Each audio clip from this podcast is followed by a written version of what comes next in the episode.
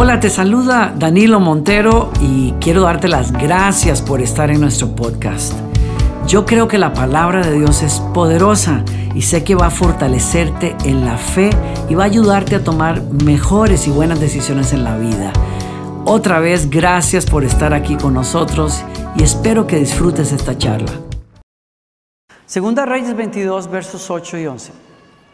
Dice, el sumo sacerdote Hilcías le dijo a Safán, secretario de la corte, he encontrado el libro de la ley en el templo del Señor.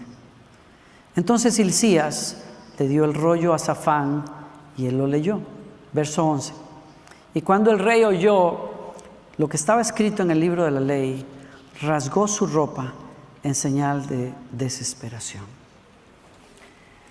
El Señor use y bendiga su palabra en tu vida y en la mía, en el nombre de Jesús. Toma tu lugar, por favor.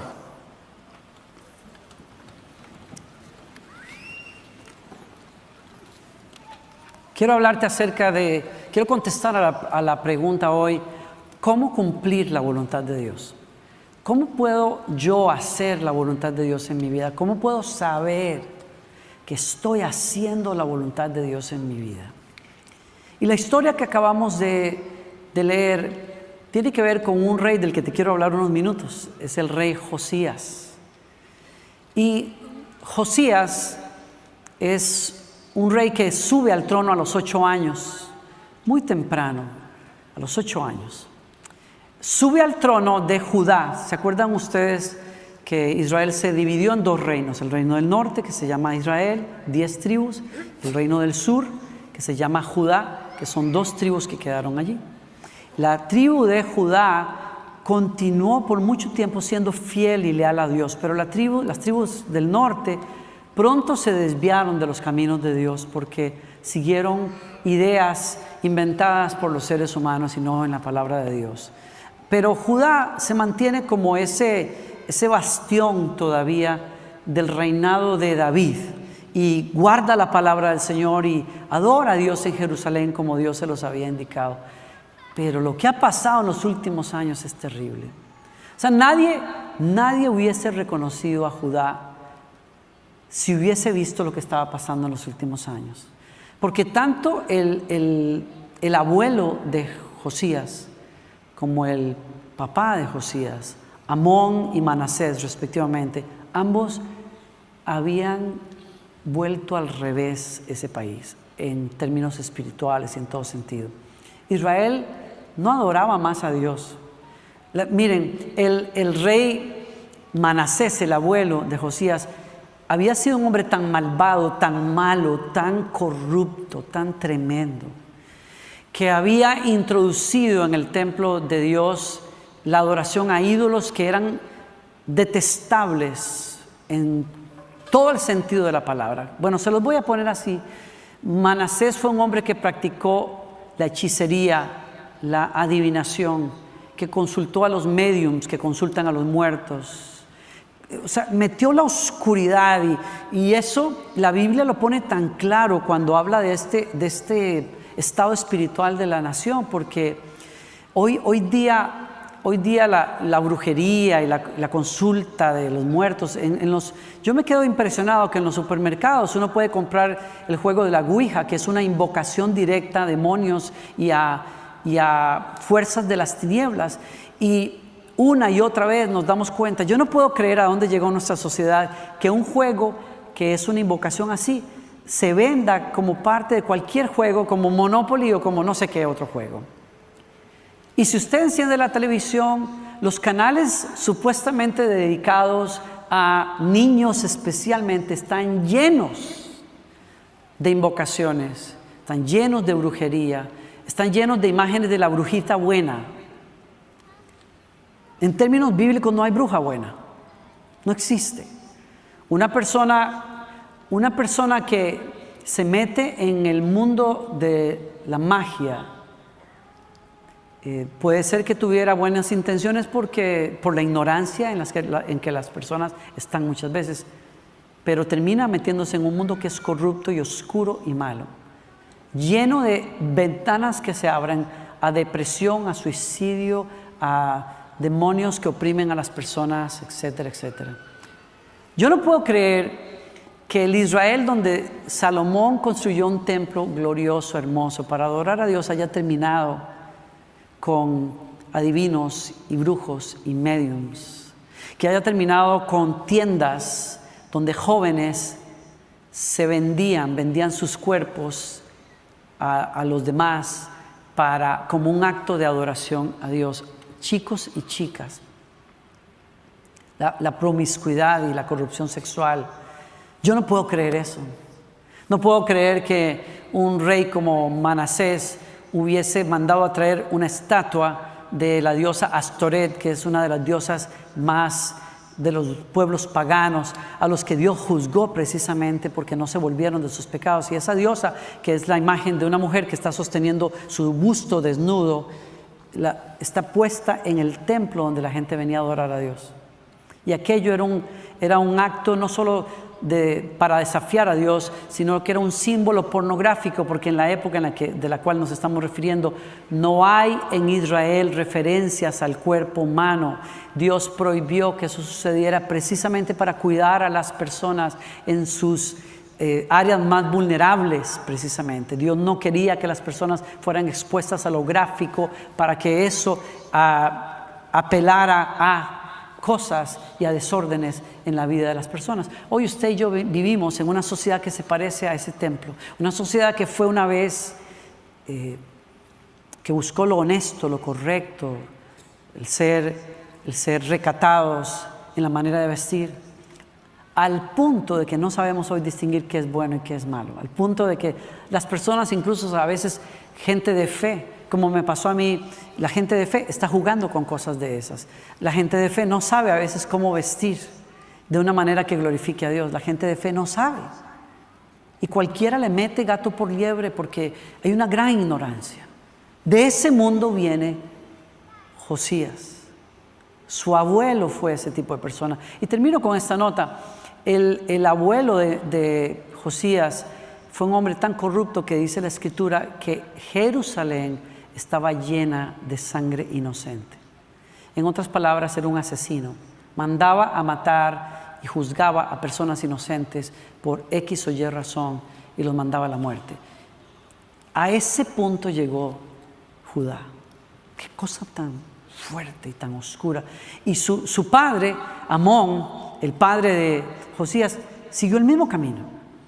Exactamente lo mismo. Y aquí viene Josías. Josías nace y por esas cuestiones, para no entrar en tanto detalle, su padre muere y a él lo ponen a los ocho años. Dígame una cosa, lo más lógico de pensar es que Josías seguiría los ejemplos que vio, pero la escritura dice que no. Algo pasa en la vida de Josías que provoca que él diga, todo lo que yo quiero en la vida no es lo que vi en mi papá ni en mi abuelo. Yo no entiendo qué pasó excepto porque yo creo en un Dios que tiene misericordia de los pueblos y de las naciones y de las familias. Y en un Dios que cuando la gente no lo busca, aún así Él busca a la gente. Y sin saber de cómo Dios levanta personas que dicen, yo no quiero vivir en esta miseria. Esto no puede ser Dios. Y Josías desde los ocho años, cuando lo ponen en el trono, dice, yo no quiero esto. Y cuando los años pasan, la, la, Biblia nos dice a nosotros que Josías manda a unos trabajadores funcionarios de él a buscar en el templo, a recoger los dineros que se recogían para reconstruir el templo, porque estaba abandonado. Y cuando él manda a las personas a recoger ese dinero, no solamente recogen el dinero para luego repartirlo entre los trabajadores, sino que uno de sus siervos le dice, Josías, ¿sabes qué? Acabamos de encontrar el libro de la ley que estaba perdido. O sea, la cosa está tan mal. ¿Cómo puede ser que usted tenga el centro de lo que, la base de lo que es su fe perdido? Pero lo encontraron en el templo de Dios. Yo diría, si lo encontraron en la carnicería o no sé dónde, pero lo encontraron en el templo de Dios. Es que nadie estaba interesado en las leyes de Dios. Pero cuando Josías manda hacer otra cosa, la misericordia de Dios guía a esos hombres a encontrar el libro de la ley Y comienza lo que se llama la restauración deuteronómica, porque se cree que todo lo que eh, Josías hizo está basado en el libro de Deuteronomio, que es el libro que encontraron y que es el que tenían a la mano. Y cuando Josías encuentra ese libro y el funcionario le lee la ley del Señor, él se siente tan indignado y tan, tan compungido que él rompe sus vestidos y se tira al piso y llora y le dice, Señor, ¿qué es lo que hemos hecho? O sea, yo sabía que la cosa estaba mal, pero yo no sabía la dimensión del pecado de mi abuelo y de mi padre y de esta nación. Y se, y se rompe delante de Dios y dice, Señor, tú tienes que tener misericordia de nosotros. Tú tienes que perdonarnos. No mandes, Señor, lo que este libro dijo que ibas a mandar si nosotros no obedecíamos tu palabra.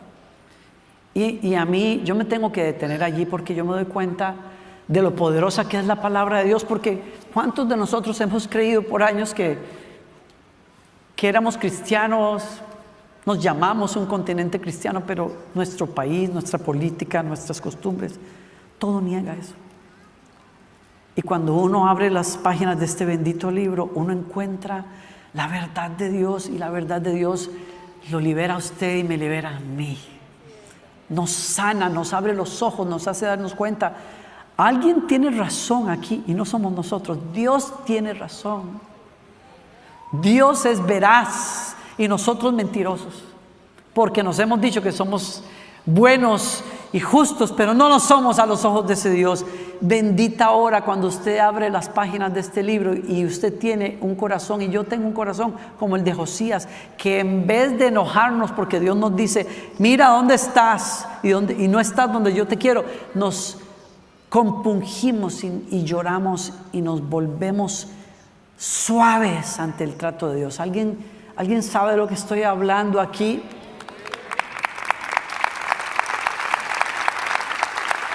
Este, libro, yo digo, cuando, cuando, uno estudia y se prepara en teología, en otras disciplinas, uno tiene que leer otros libros que no son la Biblia, incluso libros de otras religiones. Y uno dice, miren, aquí alguien puede decir, ese pastor está hablando como que los cristianos son mejores. No se equivoque, no estoy diciendo eso. Pero hay que acercarse a otros libros de otras religiones y leer las barrabasadas que dicen. Y cuando uno abre este libro, lo que este libro trae es bellísimo, es poderoso, es sanador, es libertador.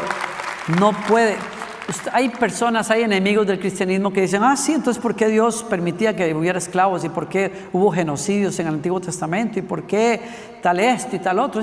todo eso tiene respuestas si usted realmente conociera la Biblia. Los detractores de la Biblia solo se acercan a ella a buscar lo que piensan que está mal. Pero cuando uno se acerca a este libro e inteligentemente lo estudia también, y uno aprende las leyes para interpretar los géneros literarios que hay aquí, y entiende que literatura profética tiene unas cualidades y literatura poética tiene otras cualidades y la literatura de sabiduría se lee así y los evangelios se leen de cierta manera, uno se enriquece y no hay persona que se acerque a la Biblia que no llegue a ser mejor padre, mejor esposo, mejor madre, mejor hombre, mejor mujer, mejor hijo, mejor ciudadano, mejor profesional. Nadie este libro depura las intenciones del corazón de uno. Este, este libro lo acerca y lo conecta al Dios verdadero. Este libro te, invita a sanar las heridas y, y, a perdonar al quien no puedes perdonar y a colaborar hasta con tus enemigos si tienes que hacerlo. A bendecirlos, quiero decir. Y ese es el ejemplo de Josías. Y en el momento en que Josías oye la explicación de la ley, no paró por años. Comenzó a, reformas y reformas y reformas y reformas. Nadie pudo parar a ese hombre. Era un joven. Y nadie paró a ese muchacho de buscar a Dios y de buscar hacer la voluntad que estaba escrita. Ese es el punto. Hay muchas personas Miren, hoy, hoy día no tenemos una hermosa costumbre que teníamos hace unos años cuando los pastores nos íbamos al final la gente nos saludaba, se tomaba fotos y nos pedían oración y tal. Y era una oportunidad de oro para mí, para conocerles mejor y orar por ustedes directamente. Y una de las oraciones que la mayoría de personas hacen en una iglesia, al pastor o a los líderes, es, ay, yo quiero hacer esto y no sé si es la voluntad de Dios. Y yo quiero hacer aquello, pero no sé, no me quiero equivocar. Y yo me doy cuenta que hacer la voluntad de Dios no es tan complicado. ¿Por qué? Porque el libro de Dios lo tenemos en la mano y en nuestro celular. Es cuestión de tener ganas de saber cuál es la voluntad de Dios, porque casi para cada tema en la Biblia hay respuesta. ¿Alguien me sigue aquí? Es que si uno tuviera ganas realmente de saber la voluntad de Dios, uno abriría este libro sencillo y leería. Y si uno no entiende, pues pregunta. Pero aquí hay la voluntad de Dios para ti como matrimonio, para tu sexualidad, para tus finanzas. O sea, no hay que darle mucha vuelta. Hay que querer saberla. Y hay que tener el corazón de Josías para decir, ¿sabes qué? Yo voy a vivir la voluntad de Dios para mi vida. ¿Alguien me sigue aquí? Dios no las hace complicada. Dios, o sea, yo dijera, en otras religiones es complicado porque hay que tener ciertas cosas y hay que hacer y ir a cierta montaña y hay que eh, que el chamán no sé qué haga ciertas cosas con usted. Aquí no. Aquí ni siquiera con el pastor. ¿Por qué? Porque a todos nos dieron el Espíritu Santo una vez que usted cree. Usted puede invocar a Dios como yo lo invoco. Usted puede orar y Dios va a responderle a usted como me responde a mí. Yo no tengo nada mejor que usted. Yo no, estoy en un nivel de privilegio ahí que cuando no, yo voy a estar en los asientos VIP, yo no voy a yo no, yo no tengo eso con Dios. Dios se lo da a usted como me lo dio a mí, Dios te lo da a ti cuando tú oras en el nombre de Jesús. Los cielos se abren y Dios opera porque tú crees. Es cuestión de querer uno. Eso va para mí, pero leí el otro día un posteo de una persona, un post de alguien que dijo, wow, si, si, si buscaras, y no sé si revisaras con tantas ganas la Biblia como revisas, que es lo último que salió en Instagram o en otro lado, te aseguro que crecerías mucho espiritualmente. Y yo dije, amén. Y me quedé callado, dije, wow, me dieron por todo. Porque es la verdad. Es cuestión de tener ganas de hacer la voluntad de Dios. Es cuestión de ponerle uno pila, saber cómo están las cosas en mi casa y qué dice Dios de esto. Y hacerlo. Esa es la voluntad revelada de Dios. Que usted dice, yo no sé si Dios querrá. Lea la Biblia. O sea, una persona dice, una persona dice, es que, ay, es que ese muchacho es así, es así. Yo, lo único que le falta es ser cristiano. Casi nada. Ay, pues que yo siento, no, uno siente palomitas en el estómago, por supuesto. Claro que usted siente que es más guapo que sea, lo que usted quiera, mija. Sí, está bien, o mijo. Pero usted sabe lo que Dios le aconseja. ¿Por qué? Porque cuando usted se mete en esa camisa de once varas, a pesar de que usted sabe que Dios le dice, no te juntes en yugo desigual. Eso va para los noviazgos y va para los negocios. Usted dice, no, pero el tipo tiene la plata, sí, pero no tiene carácter. Y usted se va a meter ahí a llevar dolores de cabeza simplemente porque tiene la plata. O sea, eso se llama, en la Biblia, eso se llama ser cabezón. Perdonen. Ya me voy a calmar y voy a hablar más suavecito. yo, mi ejemplo de ejemplos seguirá siendo el pastor Joel. Yo, yo quiero ser como el pastor Joel. La verdad. Entonces me voy a calmar. Pero no sea cabezón.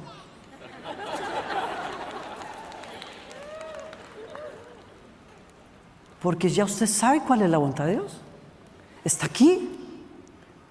¿Cuántas prédicas habrá escuchado usted sobre este tema o aquel tema? Pero, pero no le ponemos corazón a hacerlo. Entonces, y después uno dice, es que yo no sé. Y si Dios no quería que me casara con Él, ¿por qué lo hizo tan guapo y lo puso ahí en el camino mío? Algunos, han, algunos amigos míos me han dicho, tranquilo, que yo la convierto. Aleluya, ahí sí le salió el evangelizador. No le habla a nadie de Cristo, pero con esa sí quiere hablar de Cristo. Y hasta quiere imponerle las manos en el nombre de Jesús. ¿no? Pero la voluntad, la voluntad revelada de Dios ya está ahí. Dice, ¿están tristes? Oren. ¿Están alegres? Nos vamos de, rumba, no, canta alabanzas. Eso es lo que dice. O sea, está ahí. Eh, ¿Quieres vivir la religión pura sin mancha? Ten misericordia de las viudas y ayuda a los pobres. Esa es la religión sin mancha delante de Dios. Se acabó. Está ahí. Eh, que usted dice, Señor, que yo aquí, mi manera de pensar, yo siempre estoy, bueno, renueven sus pensamientos según la verdad de Dios, métase la Biblia, piense en ella, cántela, confronte sus pensamientos. Eso está en la palabra de Dios, esa es la voluntad de Dios, ahí está. Para cada tema que hay en la vida, Dios tiene sabiduría y palabra aquí.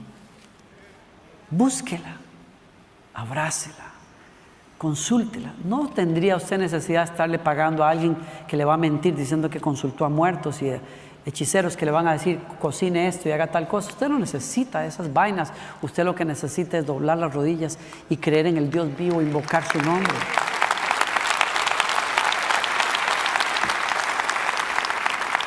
Y cuando Dios encuentra a una persona que responde como Josías, Dios ¡ah!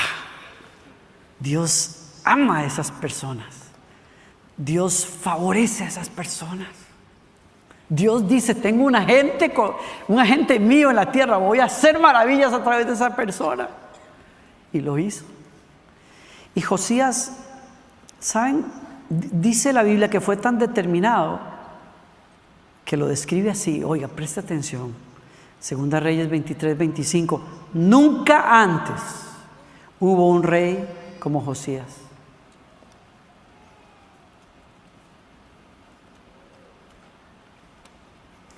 Que se volviera al Señor con todo su corazón y con toda su alma y con todas sus fuerzas, obedeciendo las leyes de Moisés. Desde entonces nunca más hubo un rey como él. ¡Wow!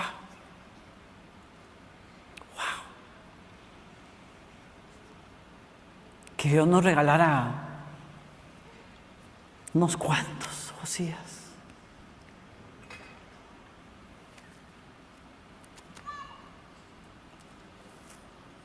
A mí me recuerda lo que el profeta dice cuando nos dice, ¿Usted, ustedes están preguntando qué quiere Dios de ustedes. ¿Saben lo que Dios quiere de ustedes? Él te ha declarado, oh hombre, lo que es bueno. ¿Y qué es lo que demanda el Señor de ti? Sino solo practicar la justicia amar la misericordia y andar humildemente con tu Dios. Y ese fue Josías. No está complicado, ¿verdad? No es complicado. ¿Qué es lo que Dios pide? Amar la justicia, en, otras palabras, abraza lo que es correcto siempre en tu vida. Ya, abraza. En, asegúrate que, que a toda conciencia, en, en las mejores posibilidades que tienes de entender lo que es correcto, tú siempre hagas eso. Es lo que te pide el Señor. La otra cosa que te pide es amar misericordia. En otras palabras, trata a los demás con respeto y con amor como te gustaría que te traten a ti. Siempre. Como yo, como yo testifico de este señor, este Naki. Naki es un caballero, así es como lo definimos en mi casa, Gloriana y yo siempre. Es todo un caballero, es un señor un Señor no por las canas, un Señor, una persona de honor, una persona de respeto, una persona a la que hay que tratar dignamente. ¿Por qué? Porque es una gran persona. Así nos hace sentir a todos, siempre. Entonces, ¿es complicado eso? No, no es complicado. Tenemos ejemplos de carne y hueso como este señor. Trata a las personas con dignidad siempre. Y eso sí, andar humildemente delante del Señor. Y Josías revolucionó, sacó estatuas, las quebró, mandó a los sinvergüenzas que vendían su cuerpo afuera del templo, quitó las, quitó las tiendas de la sinvergüenzada del templo de Dios. Y comenzó a romper altares y a profanarlos para que la gente no, nunca más invocara a dioses ajenos ahí. ¿Cómo lo hacía? Sacaban, es una costumbre fuerte, pero sacaban los huesos de sepulcros y los, los incineraban y las cenizas las tiraban sobre los altares y eso para un israelita era, ese lugar no puedo ni tocarlo. Y así se aseguró que nadie volviera a levantar esos altares. Y fue tan intencional. Esta fue la introducción de lo que tenía que decir, pero voy a, voy a tratar de amarrar esto ya. Esa fue la introducción, Dios mío. ¿Saben lo que siguió? El tipo se fue a meter al reino del norte, que no era de él. Se fue a meter allá. ¿Saben por qué hay gente que cuando tienen esta, esta energía, esta fuerza espiritual, a veces parece que se meten donde no los llaman? Bueno, porque nadie más tiene los pantalones para hacerlo. El rey del norte no tenía la autoridad ni los pantalones para hacer nada. Este muchacho tenía un corazón puro y se, fue, se metió allá. Y fue al altar de Betel, en donde se habían hecho becerros de oro y la gente había dejado de adorar en Jerusalén para estar en el reino del norte. Él fue a ese altar y, ¿qué? y lo profanó también. Hizo y deshizo, quitó aquellas barbaridades que había allí. y les leo la historia porque tiene una continuación. Segunda Reyes 23, verso 15. ¿Están aquí todavía? ¿Pueden seguirme unos minuticos más? Dice, dice, el rey también derribó el altar que estaba en Betel, el santuario pagano que Jeroboam, hijo de Nabat, había levantado cuando hizo pecar a Israel. ¿Alguien se acuerda de quién es Jeroboam? Ya se les olvidó, Dios mío. Échenle la revisada a la prédica de la semana pasada quemó el santuario, lo molió hasta convertirlo en cenizas y quemó el poste dedicado a la diosa Acera. En otra, en otra traducción dice el, el poste obsceno. Luego Josías se dio vuelta y notó que había varias tumbas en la ladera de la colina y ordenó que sacaran los huesos y los quemó sobre el altar de Betel para profanarlo. Aquí es donde quería llegar con esta prédica. Lea Mire, si hay alguien medio dormido, dígale, déle al pastor un minuto, pero bueno, este, no, no, lo, no lo regañe porque si está dormido el pastor seguramente lo durmió, pero despiértalo para esto, mire. Cuando uno comienza en estas cosas, cuando uno comienza en la pastoral y uno comienza a predicar, ay Dios mío, uno, uno camina un poquito, ¿no? A mí me entristecía verlos algunos de ustedes llamándome así en medio del servicio. Y, ya conforme el tiempo pasa, uno, uno, yo más jovencito me enojaba y otras veces me entristecía y otras veces me acomplejaba. Y después uno dice, tranquilo, disfrute, la próxima vez traiga la almohada, no importa, pero está bien. Voy a lo que tengo aquí. Todo sucedió tal como lo había anunciado el Señor por medio del hombre de Dios cuando Jeroboam se paró junto al altar durante el festival. Subraya eso, por favor. Si tiene Biblia, a mí me encanta la Biblia así impresa porque entonces yo agarro y rayo eso y vuelvo a leer. En el celular no sé cómo se hace, ustedes me tienen que explicar, la nueva generación. Pero esto como que me sabe, yo rayo y pongo estrellas y le hago de todo ahí. Después Josías se volvió, se dio vuelta y miró hacia arriba a la tumba del hombre de Dios que había predicho estas cosas ¿Qué es ese monumento que está allí? preguntó Josías. Escuche, no se pierda esto. Y la gente de la ciudad contestó, es la tumba del hombre de Dios que vino desde Judá y predijo precisamente lo que tú acabas de hacer al altar de Betel.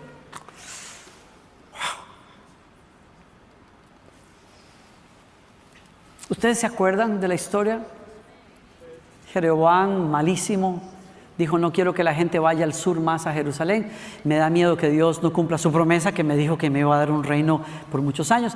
les voy a inventar dos becerros, pum, los inventa, los pone por allí y se trae sacerdotes de la gente común que no sabían ni qué era lo bueno ni qué era lo malo. Imagínense cómo va a parar la cosa si ni siquiera los líderes saben lo que es la voluntad de Dios. Y aquello fue un desastre. Y se acuerdan ustedes que un hombre de Dios, un profeta vino del sur, que la tradición rabínica dice, dice que es el profeta Ido. No es que está ido, sino que es Ido, el nombre I-D-D-O. Vino desde el sur y le dijo al rey, lo que tú has hecho está mal y así te dice el Señor, se partirá este país. Las, las pedazos irán a todas partes del mundo y nunca regresarán a esta tierra por lo que tú has hecho.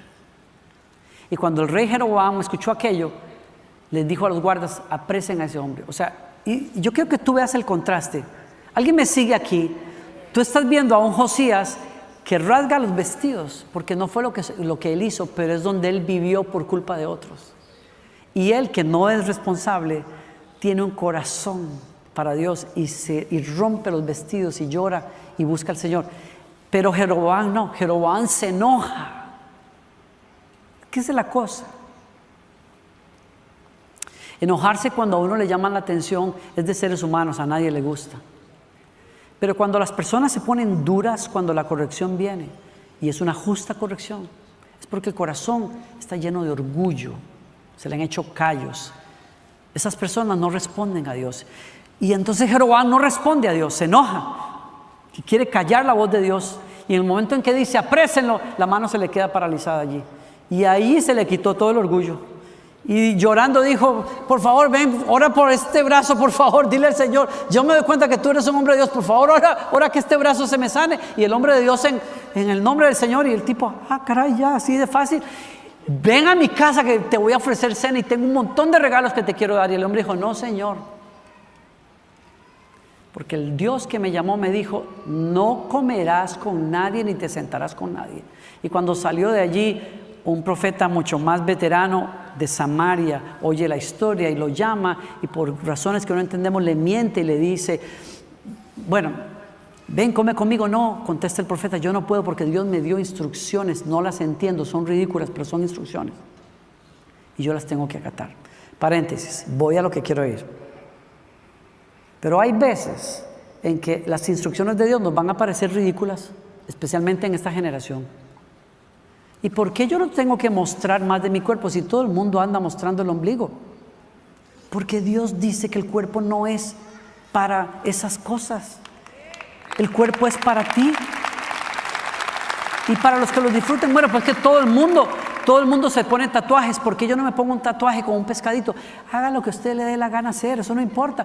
Pero usted tiene que aprender a discernir por qué la sociedad hace una cosa que es propia de prisioneros.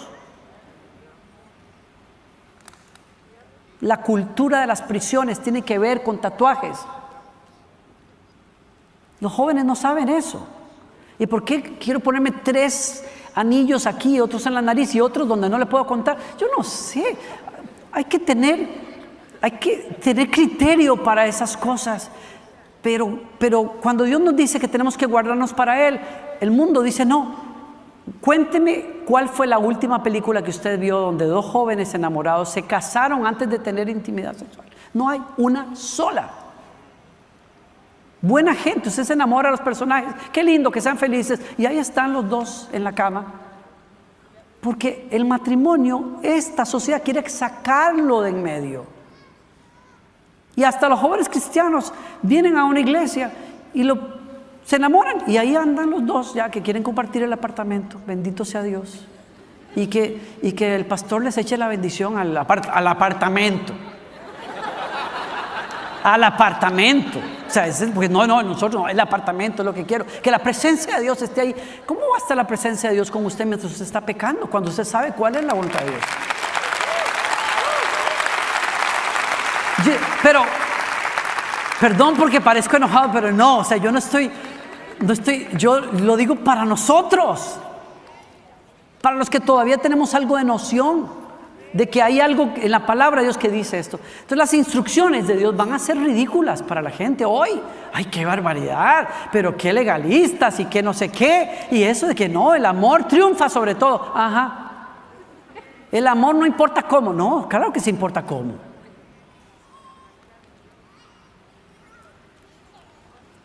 Obedecer a Dios va a ser ridículo muchas veces para la gente, pero el punto es quién quiere eso.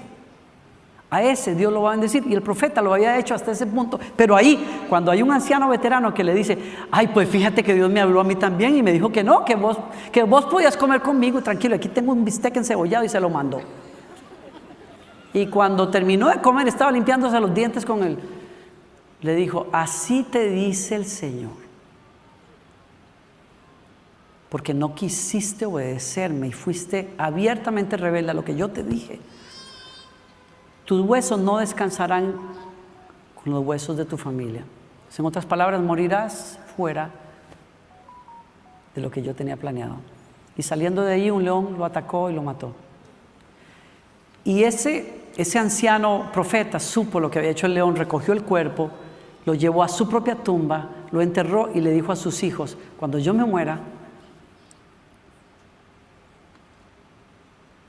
pongan mis huesos al lado de los de él, porque yo sé que ese hombre que cometió un error al final, ese era un hombre de Dios. Y lo que ese hombre le dijo a Jeroboam se va a cumplir porque se va a cumplir.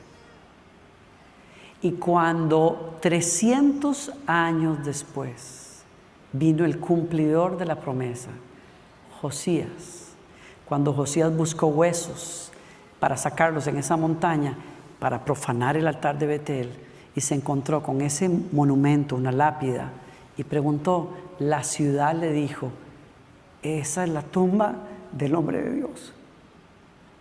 Y esa es la tumba del viejo profeta que metió las patas, lo hizo meter las patas.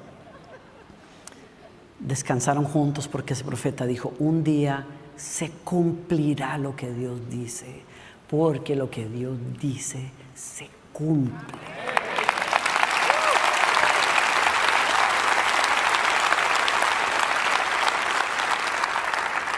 Wow, hay tanto que uno podría sacar de allí, pero yo voy a lo que quiero ir y, amarro esto, pero wow.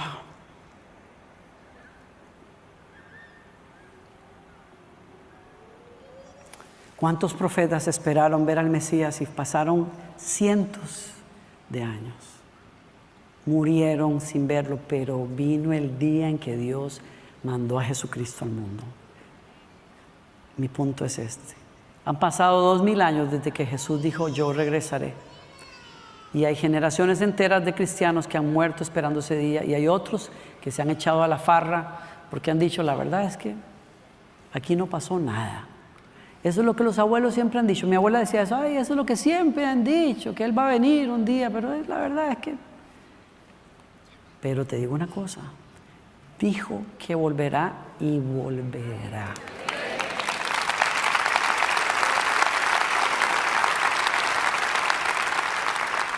Y dijo que la cosa se pondría fea al final de los tiempos, como estamos viendo, pero que en medio de todo eso, la luz de Él va a brillar como nunca y eso va a pasar. Va a pasar.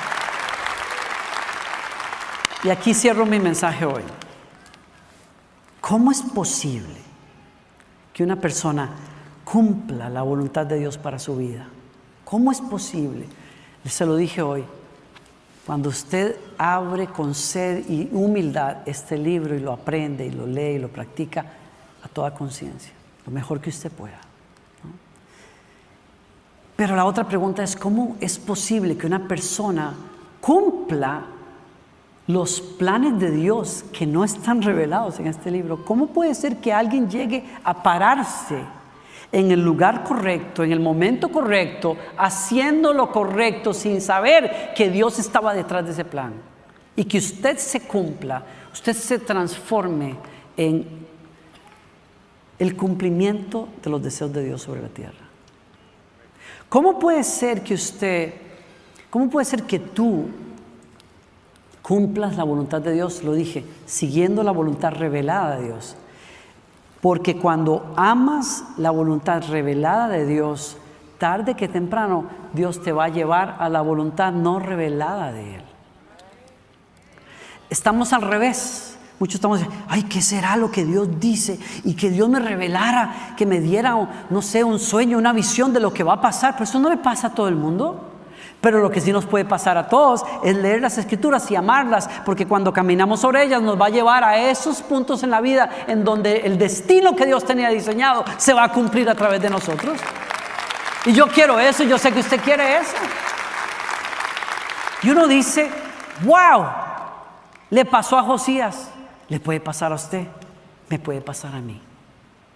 Y por eso estoy aquí, para animarlo a usted a que obedezca a Dios de todo corazón, porque tarde que temprano serás guiado a cumplir la voluntad de Dios no revelada, que es tu destino. Y yo digo amén a eso. El doctor Paul Austin, el hermano mayor del pastor, tenía 12 años cuando su papá le pidió que lo acompañara a un viaje misionero a Johannesburg, en Sudáfrica. Y en el camino, en el vuelo de camino, ellos hicieron una parada para reabastecer de combustible ese avión.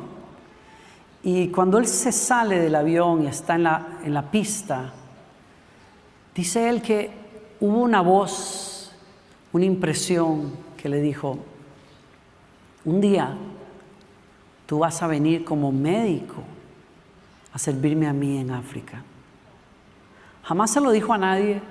Aquello se quedó como un pensamiento entre Dios y él. Cumplieron su cometido y se fue.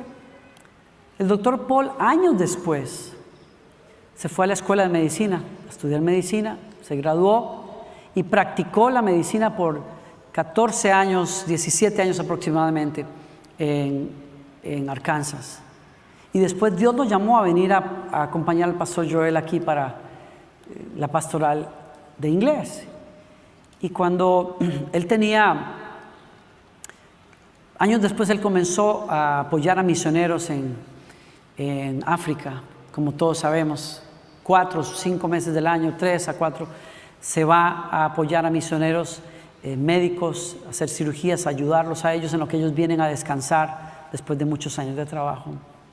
Y muchos años después de, él estar haciendo eso, él se encontraba en una parte al oeste de Zambia y cerca de Angola, trabajando en estas operaciones. Y una noche él se tuvo que levantar para consultar un texto médico de medicina para resolver algo que tenía que resolver. Y cuando él terminó de revisar esas, esas notas y cerraba el libro, en la contraportada del libro se encontró el sello de propiedad de la persona que había estado allí. Traía el nombre del doctor que había trabajado 30 años allí, el nombre de la ciudad y el nombre del país. Y ahí fue que este señor dice que se quedó eh, impactado porque él se dio cuenta que decía la ciudad Balovale y al final decía el país Rhodesia del norte. ¿Cuál fue su sorpresa? Al darse cuenta que Rhodesia del norte había, había sido el país en donde él había estado 14 años antes y que se llamaba Zambia, pero que era el mismo país en donde él estaba haciendo operaciones ese día. Y se quedó impresionado porque se dio cuenta que la voz del Espíritu Santo que le había hablado a los 14 años sin él darse cuenta, lo había guiado por años y años hasta cumplir lo que Dios le había dicho. Él no estaba buscando nada, no estaba buscando cumplir palabras de Dios, él simplemente había hecho lo que Dios le había dicho. Y cuando él hizo a toda conciencia lo que Dios le había dicho, terminó siendo el cumplimiento de los deseos de Dios en ese país. Y si Dios lo hace con el doctor Paul, como él lo dice en su video, Dios lo va a hacer con usted también y lo puede hacer con usted. Y si Dios lo hizo con Josías, con Josías, Dios lo va a hacer contigo y lo va a hacer conmigo. ¿Alguien lo cree? ¿Alguien lo recibe hoy? ¿Alguien lo abraza hoy? Oramos, Señor, gracias.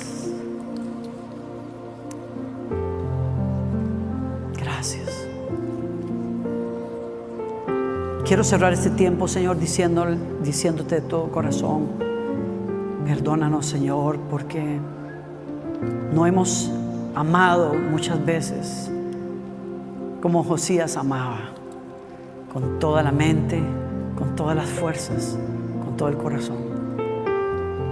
Pero aquí estamos, Señor. Gracias por hablarnos. No queremos ser como Jeroboam, que se enojó. Queremos ser como Josías, que se quebró por tu palabra. Y Señor, ayúdanos a amar y a vivir tu palabra, tu voluntad, para poder llegar a nuestro destino. No sabemos cómo llegar a ese destino, pero tú sí sabes cómo llevarnos ahí.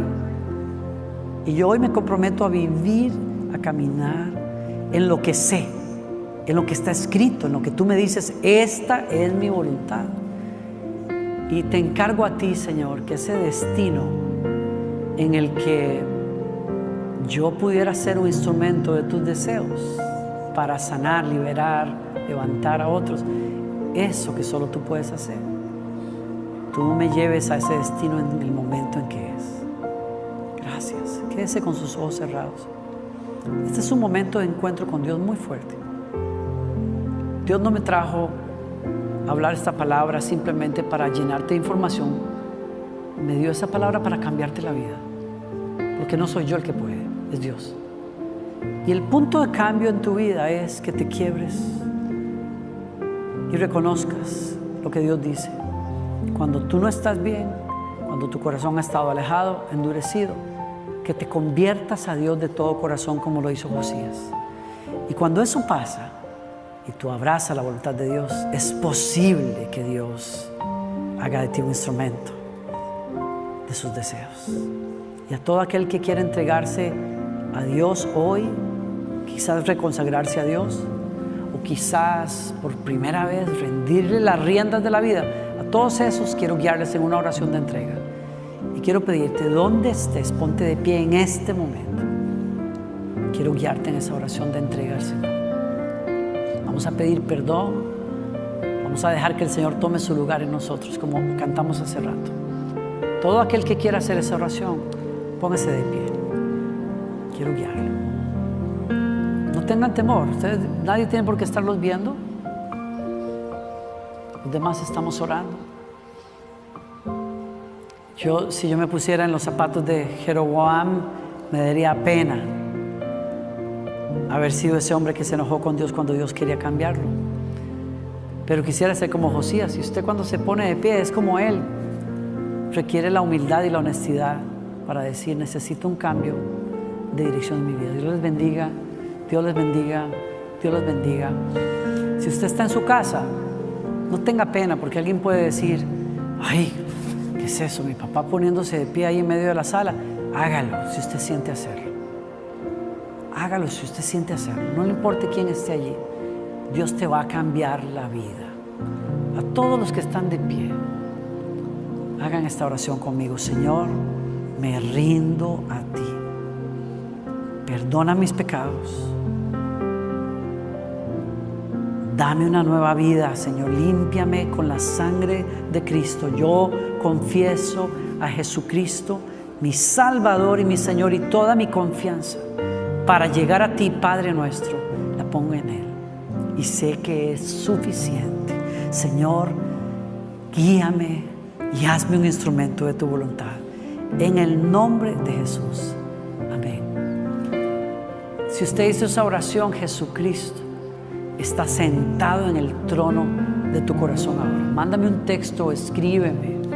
Quiero enviarte ayuda para que encamines tu vida en la voluntad del Señor. ¿Ok? Busca una Biblia, comienza a leerla y conéctate con una comunidad cristiana donde se predique la palabra del Señor. Yo sé que Dios te va a llevar a una vida completamente nueva. Quiero darle un aplauso a todos esos que están de pie.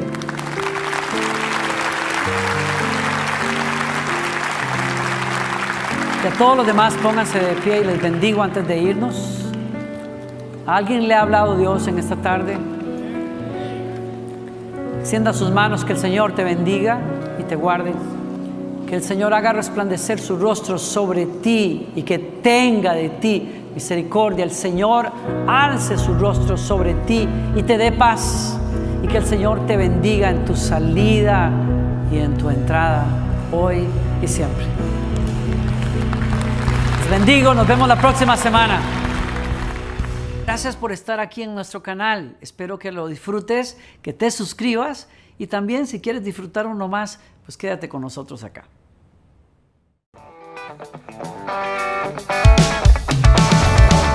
Gracias por acompañarnos. Espero que hayas disfrutado del mensaje.